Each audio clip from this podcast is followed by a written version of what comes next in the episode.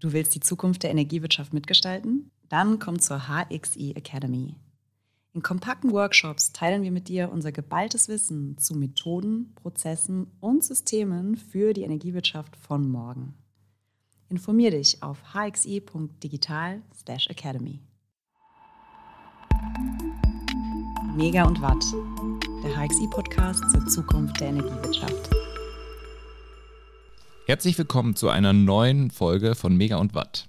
Wenn man von der Energiewende redet, dann sieht man vor seinem geistigen Auge oft Windräder, PV-Anlagen und Parks entlang von Autobahnen oder auf den Dächern von Einzelfamilienhäusern. Alles Energieerzeugung aus natürlichen Quellen. Endverbraucherinnen schätzen diese Art der Energiebereitstellung immer mehr, denn es gibt ihnen das gute Gefühl, Teil der Energiewende zu sein. Und viele möchten dabei noch einen Schritt weiter gehen. Sie möchten nicht nur Ökostrom selbst beziehen, sondern diesen auch gleich noch selbst erzeugen. Die sogenannten Prosumer, ein Kunstwort, was sich aus dem englischen Begriff produce, also produzieren, und consume, konsumieren zusammensetzt. Auch viele Unternehmen nutzen das Potenzial von Begriffen wie Ökostrom für sich und ihre Produkte, um positives Markenimage zu betreiben. Damit einher geht aber auch das Risiko, dass diese und ähnliche Begriffe immer mehr zu verwaschen drohen. Es stellt sich einem die Frage, was ist jetzt genau Ökostrom und wie erkenne ich echten Ökostrom? Mit meinem heutigen Gast möchte ich gerne Klarheit in diese Themen bringen. Er selbst arbeitet bei einem Energieversorger, der von sich behauptet, die Energieversorgung auf Basis erneuerbarer Energien mit den Bürgerinnen vor Ort voranzutreiben. Das Ganze sauber, sicher und wirtschaftlich. Die Rede ist von der Naturstrom AG und mir digital heute gegenüber sitzt Tim Loppe. Hallo Tim. Hallo Matthias. Und ähm, ja, ich bin total, ähm, also ich bin aufgeregter als sonst, weil das die erste digitale Aufnahme ist tatsächlich. Äh, sonst waren die äh, Gäste mir immer da, aber die Technik funktioniert, was mich schon mal äh, positiv stimmen lässt. Ähm, genau, vielleicht Tim, möchtest du zu Beginn einfach mal so ein paar Worte zu dir und Naturstrom verlieren?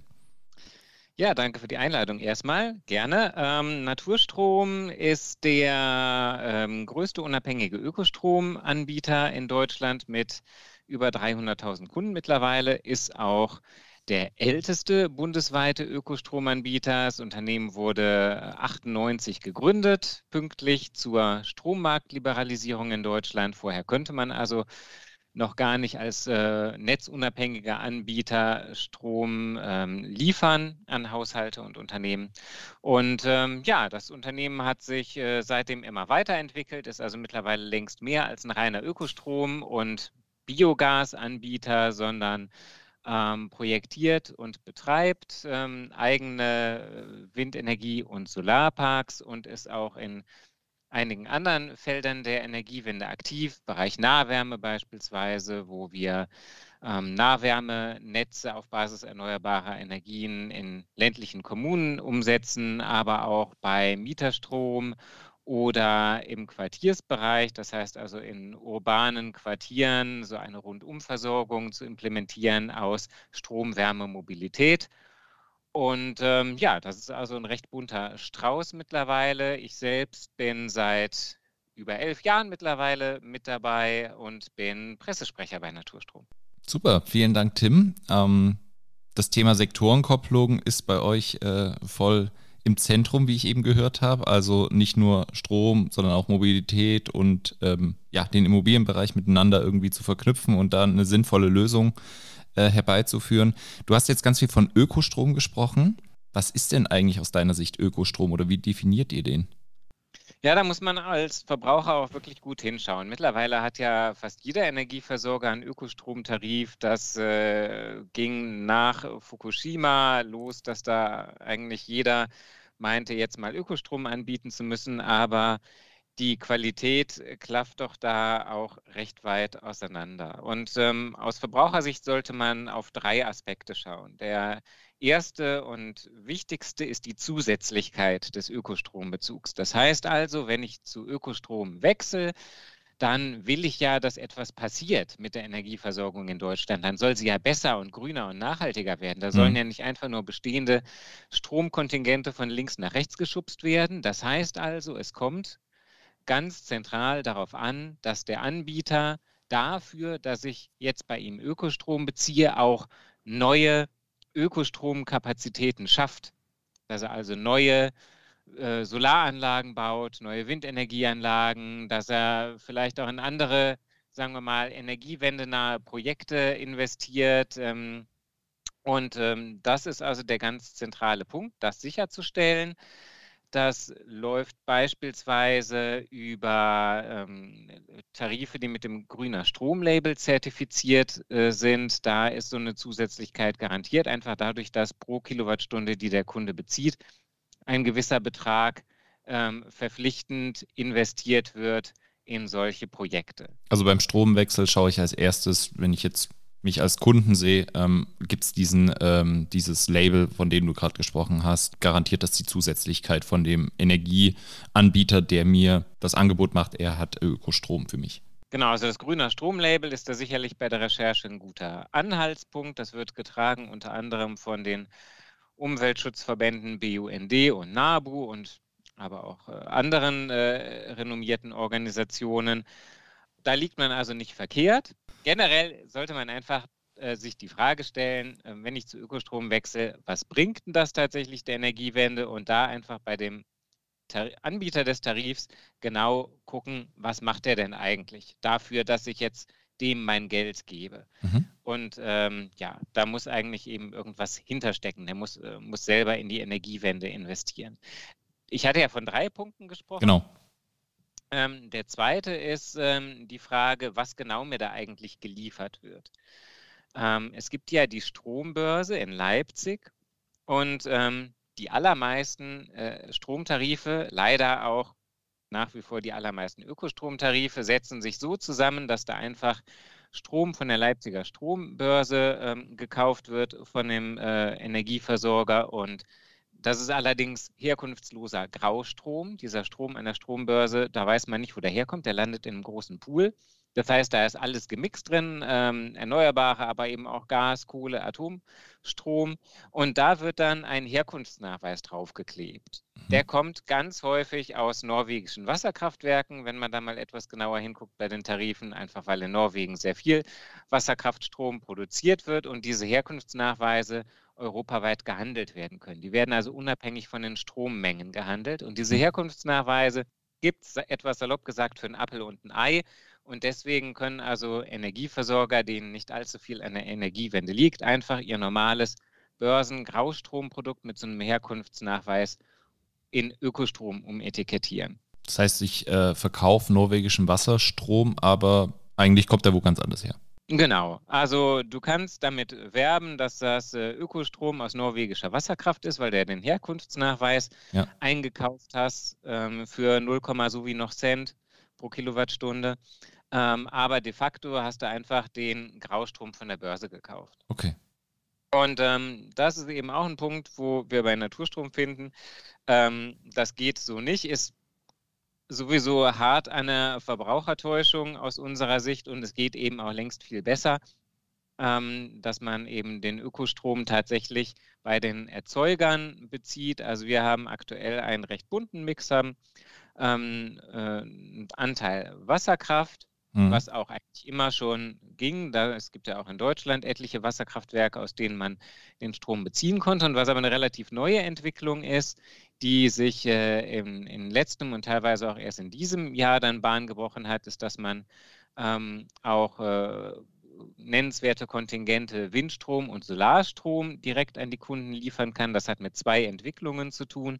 Zum einen, was ähm, den Solarstrom angeht, ähm, da ist es so, dass größere Solarparks mittlerweile ähm, immer günstiger gebaut werden können. Das heißt, die können auch dann natürlich immer günstiger Strom liefern und das eben mittlerweile auf einem Level ähm, wie so auf dem Vergleich des letzten Jahres, sagen wir mal, die, die Börsenstrompreise waren, die Großhandelspreise. Das äh, liegt dann so im Bereich von 5 Cent. Und ähm, das heißt also, dass äh, erste Solarparks seit dem letzten Jahr gebaut werden, außerhalb dieses Förderrahmens. Die erneuerbaren Energien werden in Deutschland ja größtenteils gefördert nach dem Erneuerbare Energiengesetz. Ja. Das heißt, dass es eine feste Einspeisevergütung für 20 Jahre gibt. Ähm, und es werden aber jetzt auch erste Anlagen äh, gebaut, Solarparks, die nicht auf diese Förderung angewiesen sind. Und damit können die dann den Strom als Ökostrom weiterverkaufen an Unternehmen wie uns, die ihn dann wiederum an die Endkunden verkaufen können. Solange ähm, der Ökostrom in diesem Förderrahmen drin ist, geht das nicht, weil ähm, das äh, ist eine etwas komplizierte Sache. Ich fliege da jetzt mal so drüber. Mhm. Ähm, dann jedenfalls in der Stromkennzeichnung, die ist gesetzlich ziemlich stark festgelegt in Deutschland. Da ist dieser EEG geförderte Strom schon mit reingepackt und damit kann ich ihn nicht nochmal separat als Ökostrom verkaufen. Ist ja klar, wer irgendwie zweimal die gleiche Kilowattstunde verkauft. Deswegen ist das das sogenannte Doppelvermarktungsverbot. Das heißt, im Grunde der weitaus größte Teil des Ökostroms, den man so in, in Deutschland bei den äh, sieht, bei den Wind- und Solaranlagen, der kann nicht als Ökostrom gekennzeichnet konkret an Endkunden verkauft werden, aber eben aus solchen neuen Solarparks, die nicht in diesem Förder, äh, Förderrahmen drinstecken. Mhm. Das heißt, es lohnt sich jetzt auch schon wirtschaftlich, also die Solarparks, wenn das, äh, wenn sie jetzt außerhalb dieser Förderung laufen, ist jetzt auch ein gutes Zeichen dafür, dass erneuerbare Energien auch äh, wirtschaftlich jetzt bei Weitem schon mithalten können gegenüber konventionellen Erzeugungs äh, Trägern. Das ist ein, ist, ist ein, tolles Zeichen, auf jeden Fall. Ähm, das war ja auch vor ein paar Jahren schon so, wenn man sich auch mal die Stromgestehungskosten äh, neu zu errichten, da Gaskraftwerke, Kohlekraft, äh, Steinkohlekraftwerke zumindest oder Atomkraftwerke anschaut, wenn man mhm. die neu baut, dann haben die ja auch äh, Gestehungskosten im Bereich von nagel mich jetzt nicht total darauf fest, sagen wir mal 10, 11 Cent, mhm. vielleicht auch 9 Cent, jedenfalls in einem Bereich, wo schon seit langem auch Windparks sind und wo auch vor ein paar Jahren schon ähm, Solarparks waren. Aber jetzt mit diesen 5 Cent, wo wir tatsächlich sind, auch wenn man sich die letzten Ausschreibungsergebnisse ähm, von der Bundesnetzagentur anguckt, ähm, äh, im Solarbereich, 5 Cent ist da der durchschnittliche Zuschlagswert. Und äh, das ist so unschlagbar günstig. Ähm, wenn es darum geht, ähm, Kraftwerke neu zu bauen, ist nichts günstiger. Das Einzige, was günstiger ist, ist der Strom aus steinalten Braunkohlekraftwerken. Aber das kann ja nicht unser Vergleich sein. Ja.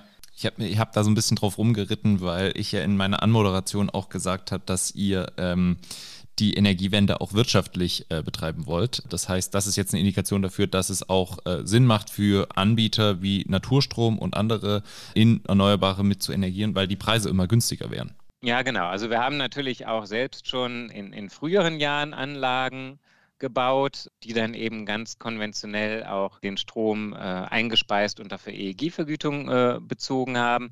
Jetzt wird es aber natürlich spannend, weil man auch oder weil auch wir selbst solche Projekte umsetzen können, wo ähm, Anlagen oder auch zumindest Anlagenteile außerhalb des EEG-Förderrahmens laufen und dann eben die Strommengen direkt auch von eigenen Anlagen selbst beziehen können. Mhm. Was wir natürlich aber zusätzlich auch machen, ist die von anderen äh, Anlagen, anderen Anlagenbetreibern zuzukaufen. Okay. Und jetzt glaube ich, ähm, fehlt noch der dritte Punkt, ne?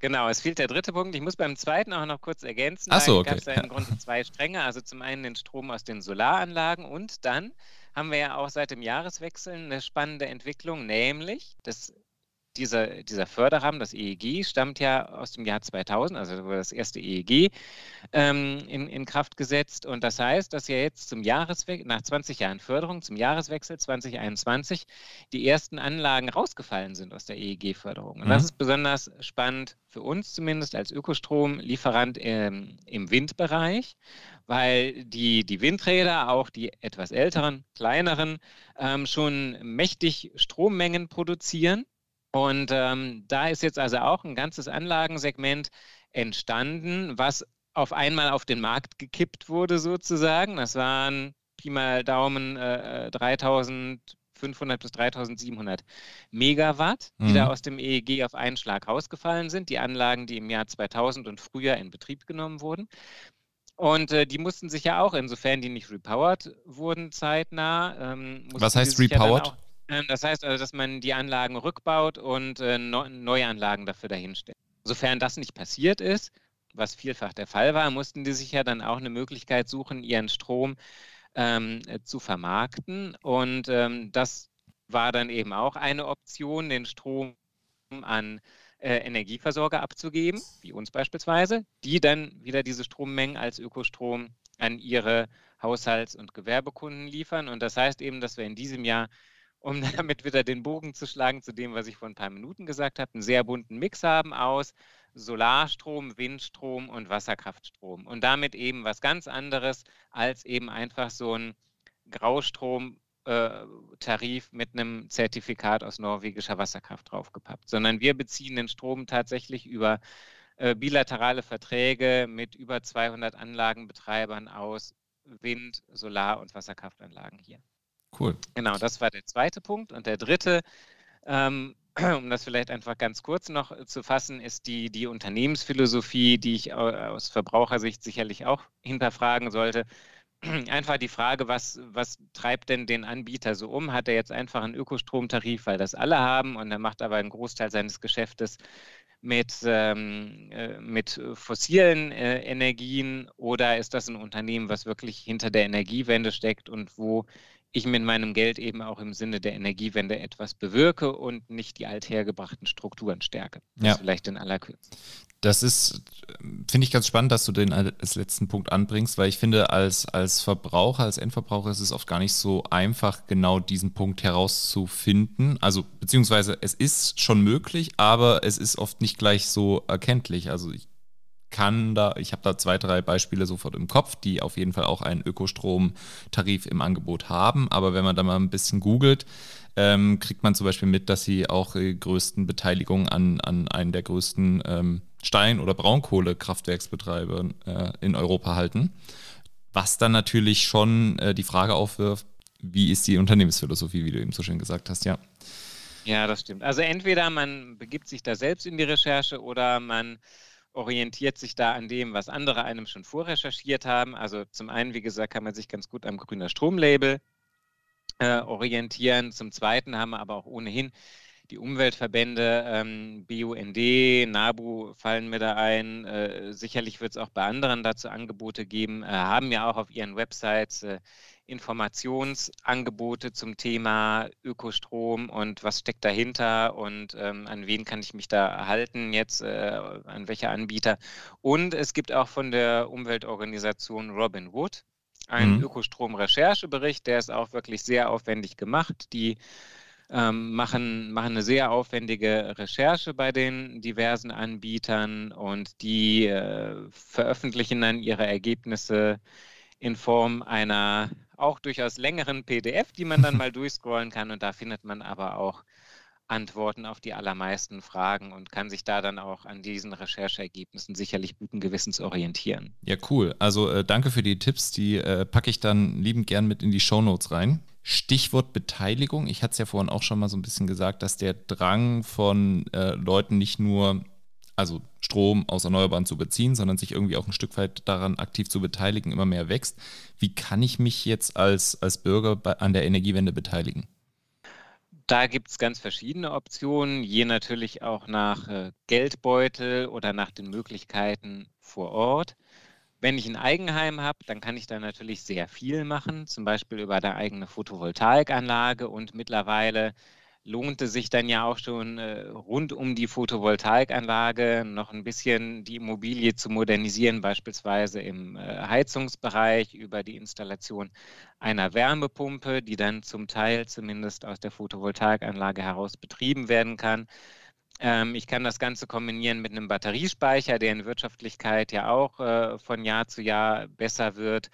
Und wer darüber nachdenkt, sich ein neues Fahrzeug anzuschaffen, kann dann ja auch Richtung E-Mobilität denken und da zum Beispiel dann auch ein E-Auto aus der PV-Anlage herausladen. So wird das Ganze ja eine relativ runde Sache und so lässt sich dann auch der Eigenverbrauchsanteil der Solaranlage optimieren, denn das ist ja mittlerweile das Spannende ähm, und dann auch das, äh, sagen wir mal, Lukrative daran, den Strom aus der Solaranlage nicht ins öffentliche Netz einzuspeisen wo es dafür mittlerweile eine relativ geringe Vergütung gibt, sondern ihn selbst zu nutzen und damit dann den Strombezug aus dem öffentlichen Netz zu minimieren. Mhm. Denn das ist ja das deutlich teurere, den Strom, den ich aus dem Netz beziehe, mit allem drum und dran an Umlagen, Abgaben etc. Und ähm, wenn ich da eben den Anteil des eigenen Solarstroms möglichst äh, hoch bekomme, dann ähm, ist das eigentlich fürs System betrachtet für mich am besten. Ansonsten sind aber natürlich so klassische äh, Beteiligungsformate, beispielsweise über Energiegenossenschaften, die es ja vor allem in den ländlicheren Gegenden ähm, oft gibt. Und ähm, äh, zum Zweiten natürlich aber auch, wenn man gerade keine Energiegenossenschaft in der Nähe hat und das eigene Engagement vielleicht auch noch nicht ganz so weit reicht, dass man selbst eine gründen möchte, dann kann man natürlich allgemein in Anlagen investieren, also die zahlreichen Unternehmen Land auf, Land ab, die äh, Ökostromanlagen bauen. Da gibt es auch einige von, die äh, Beteiligungsmöglichkeiten anbieten. Naturstrom macht das auch mhm. über eine Tochterfirma, die Natur Energy, die ähm, die Anlagen baut und betreibt. Und äh, diese Natur Energy gibt auch immer wieder Privatanlegern die Möglichkeit, sich da zu beteiligen entsprechend. Das mhm. ist also auch eine Option.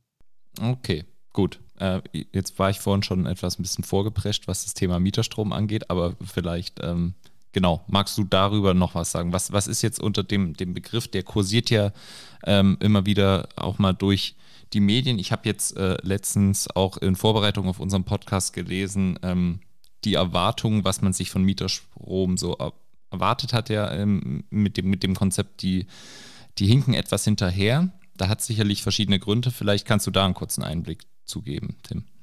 Ja, klar. Also grundsätzlich, was Mieterstrom ist. Das heißt eben einfach, ich habe so im Geschosswohnungsbau, also in einem klassischen Mehrfamilienhaus, auf dem Dach eine Photovoltaikanlage und den Strom, den da erzeugt, der da erzeugt wird, den liefere ich gemischt, natürlich je nach Uhrzeit, mit äh, Ökostrom aus dem Netz als ein fertiges Stromprodukt an die Mietparteien in dem Haus. Mhm. Hört sich total trivial an, ähm, ist aber nichtsdestotrotz erst seit einigen Jahren äh, möglich aufgrund diverser Faktoren. Und du hast schon recht gesagt, ähm, das Ganze obwohl die Idee eigentlich mega genial ist, hat bisher in der Praxis noch nicht so gezündet, weil es einfach ähm, zu kompliziert aufgesetzt äh, ist, auch von der, von der rechtlichen Seite her. Das ist eben auch im Erneuerbare Energiengesetz geregelt. Und ähm, das wurde mit der EEG-Novelle 2017 das erste Mal reingebracht und es hat sich dann gezeigt, dass es in der, in der Praxis so kaum umgesetzt wird. Also mhm. es äh, gab natürlich ähm, auch in den letzten Jahren immer mal wieder Mieterstromprojekte. Hm, wir haben da auch etliches gemacht, sind da auch einer der führenden Akteure in dem Bereich, aber das Ganze ist eben schon sehr nischig nach wie vor. Und da tummeln sich nicht viele. Eigentlich wäre das da prädestiniert für die Stadtwerke-Welt, die vor Ort super vernetzt sind, sicherlich auch die Geschäftsführer der lokalen äh, Wohnungsbaugesellschaften kennen. Ähm, die hätten da eigentlich super Bedingungen, aber man merkt eben, dass sich da in den letzten Jahren kaum Stadtwerke darauf eingelassen haben. Zum einen aufgrund der relativ schlechten Wirtschaftlichkeit und eben auch aufgrund des, äh, des Aufwandes, den das noch zusätzlich macht. Mhm also ich gehe mal davon aus, dass es auch wieder in Richtung ho hohe Bürokratiehürden und dem Ganzen auch mit äh, einzahlt. Was würdest Definitiv. Ja, ja. Was, was würdest du denn jetzt, ich meine, wir befinden uns ja gerade, ähm, zumindest zum Zeitpunkt der Podcastaufnahme, noch in Regierungsbildungsphase. Ähm, Gibt es da irgendwas, wo du sagst, okay, das müsste sich auch ändern, vielleicht auch ähm, im Hinblick auf das Thema Bürgerenergie. Ich, ich habe äh, gesehen, dass es da ähm, eine EU-Beschwerde, glaube ich, gab äh, gegen Deutschland im August 2021. Und da hatte ich gesehen, dass Naturstrom da unter anderem auch mit als Unterzeichner dieser Beschwerde mit drin war. Ähm, kannst du da kurz sagen, was da so eure Forderungen sind jetzt an eine neue Bundesregierung? Ja, genau. Da, da ging es darum, dass es ja äh, eine europäische erneuerbare Energien-Richtlinie gibt, äh, RED 2, Renewable Energy Directive Nummer 2. Mhm. Und ähm, die hätte eigentlich jedes EU-Land umsetzen müssen bis, lass mich nicht lügen, Ende Juni, glaube ich. Und ähm, aus Sicht der Verbände und Unternehmen, die sich da entsprechend beschwert haben, ähm, federführend ist da das Bündnis Bürgerenergie. Und wir haben da mitgemacht, wie du richtig gesehen hast. Ähm, jedenfalls, ähm, Hauptkritikpunkt ist, dass äh, dieses äh, EU-Paket, diese EU-Richtlinie im, im, deutschen Recht nicht komplett umgesetzt ist. Und mhm. dass es im, im äh, deutschen Energierecht keine Möglichkeit äh, gibt für so sogenannte gemeinsam handelnde Eigenversorger. Mhm. Das heißt also, der normale Eigenverbrauch ist ja kein Ding. Ich als Eigenheimbesitzer nutze den Strom aus meiner eigenen Photovoltaikanlage, wie vorhin beschrieben. Ähm, aber es muss auch möglich sein, dass zum Beispiel eine Eigentümergemeinschaft in einer größeren Immobilie, sagen wir mal irgendwie äh, ein Mehrfamilienhaus mit äh, zehn Wohnparteien und das sind keine Mietswohnungen, sondern das ist eine Eigentümergemeinschaft. Und die wollen sich jetzt eine Photovoltaikanlage aufs Dach setzen und daraus den Strom beziehen. Dann kann man das aktuell über ein Mieterstrommodell bilden, aber es ist nicht so easy peasy für diese zehn Eigentümer selbst möglich, mhm. einfach mal sich unkompliziert, ohne den ganzen Kram an energiewirtschaftlichen Aufgaben, die rundherum entstehen, mit diesem Photovoltaikstrom zu versorgen. Immer dann, wenn man Strom liefert an irgendjemanden anderen und sei es auch nur im allerkleinsten Fall, dass ich in einem Zweifamilienhaus, ich habe die Photovoltaikanlage auf dem Dach und dem ähm, der anderen Partei äh, im Erdgeschoss will ich den Strom liefern. Ich werde immer sofort zu einem Energieversorger mit allem drum und dran.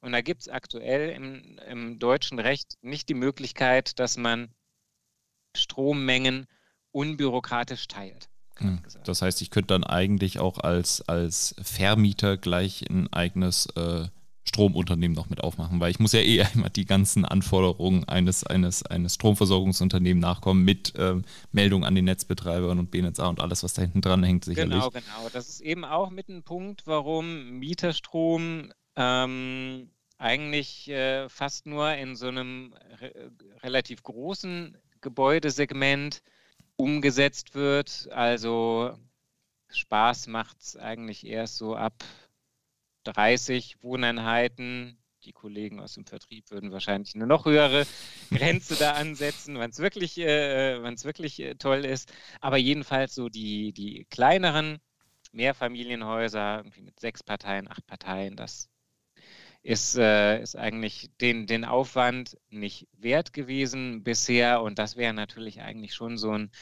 Segment, wo so ein Energy Sharing ähm, Sinn machen könnte, dass da eben auch die Leute vor Ort das mehr oder weniger selbst in die Hand nehmen und man unbürokratische Lösungen gibt, dass man eben nicht noch einen äh, Fachmann sozusagen braucht oder also im Sinne eines Unternehmens, das jetzt die ganze Energiewirtschaft genauso abbilden kann, wie man es für eine richtige Massenversorgung mit Zehntausenden, Hunderttausenden Kunden braucht. Mhm. Ja, also jetzt haben wir in der letzten Zeit äh, viel drüber gesprochen, so was vielleicht noch nicht so gut läuft wo Verbesserungspotenzial ist, aber es gibt ja auch tatsächlich Beispiele, wo ihr schon sehr gut und positiv Energiewende in Quartieren vorantreibt. Ähm, vielleicht magst du da mal so ein Beispiel geben, was kann man sich darunter vorstellen, wenn ihr jetzt quasi Quartiersentwicklung, Energiekonzepte dafür macht? Ähm, ein schönes Beispiel ist da der Möckernkiez in Berlin. Das ist ein Quartier in Kreuzberg, das ähm, vor wenigen Jahren errichtet wurde von einer Genossenschaft, ähm, die das Gelände sozusagen den professionellen Investoren weggeschnappt hat mhm. und die dann auch hohe ökologische und soziale Ansprüche an dieses Quartier äh, herangetragen hat. Und wir hatten da den Zuschlag bekommen für die Ausgestaltung und Umsetzung des Energiekonzepts und haben das so gelöst, dass auf ähm, insgesamt fünf Dächern Photovoltaikanlagen drauf sind mit einer Leistung von insgesamt 135 Kilowatt.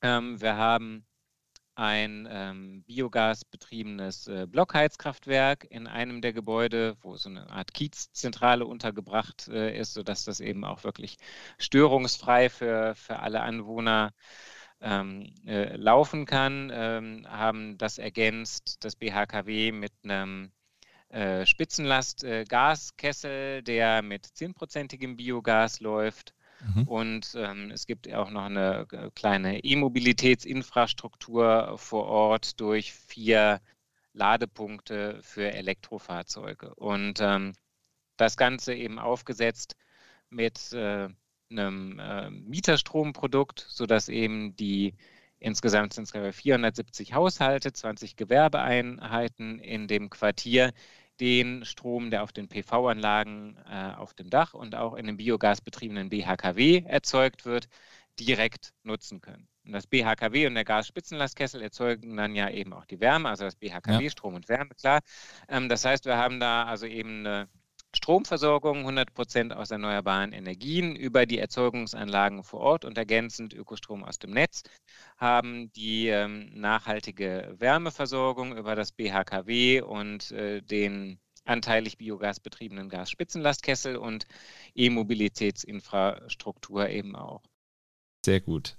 Ähm, vielen Dank erstmal für diese ganzen Ausführungen, äh, Tim, an dieser Stelle. Wir haben zum Schluss unseres Podcasts immer noch die kleine Rubrik, wo wir unseren Gästen die Möglichkeit bieten wollen, nochmal so ein Statement äh, loszuwerden, was noch gesagt werden muss, so was ich zum Schluss noch unbedingt loswerden will. Was ich zum Schluss noch sagen möchte. Vielleicht hat es gar nicht mit dem Thema zu tun, aber irgendwas, was du noch loswerden möchtest. Ach, dann äh, nutze ich, glaube ich, diese spontane Gelegenheit für einen Appell an die, äh, an die Verhandler der, der vielleicht künftigen Bundesregierung, einfach wirklich das Thema Klimaschutz und Energiewende richtig ernst zu nehmen. Ich hoffe, das ist wirklich bei allen angekommen. Man hat ja schon das in dem Sondierungspapier ein bisschen rauslesen können, aber das muss eben wirklich, da muss ganz massiv jetzt gedrückt werden, dass wir wirklich äh, unsere Klimaschutzziele erreichen und ähm, ja, dranbleiben, wirklich auf jeden Fall es ernst meinen und äh, da stehen Millionen Menschen in Deutschland, glaube ich, mit hinter und auch mittlerweile sehr viele Unternehmen. Achtung, FDP, auch die Unternehmen wollen Klimaschutz bitte umsetzen. Ja, das, das, das Gelb scheint manchmal auch ein bisschen grün, hat man so das Gefühl. Ja, sehr schön. Vielen Dank, Tim. Äh, danke, dass du da warst und alles Gute. Ich ja, drücke die Daumen gerne. für euer Projekt in Berlin. Dankeschön. Tschüss.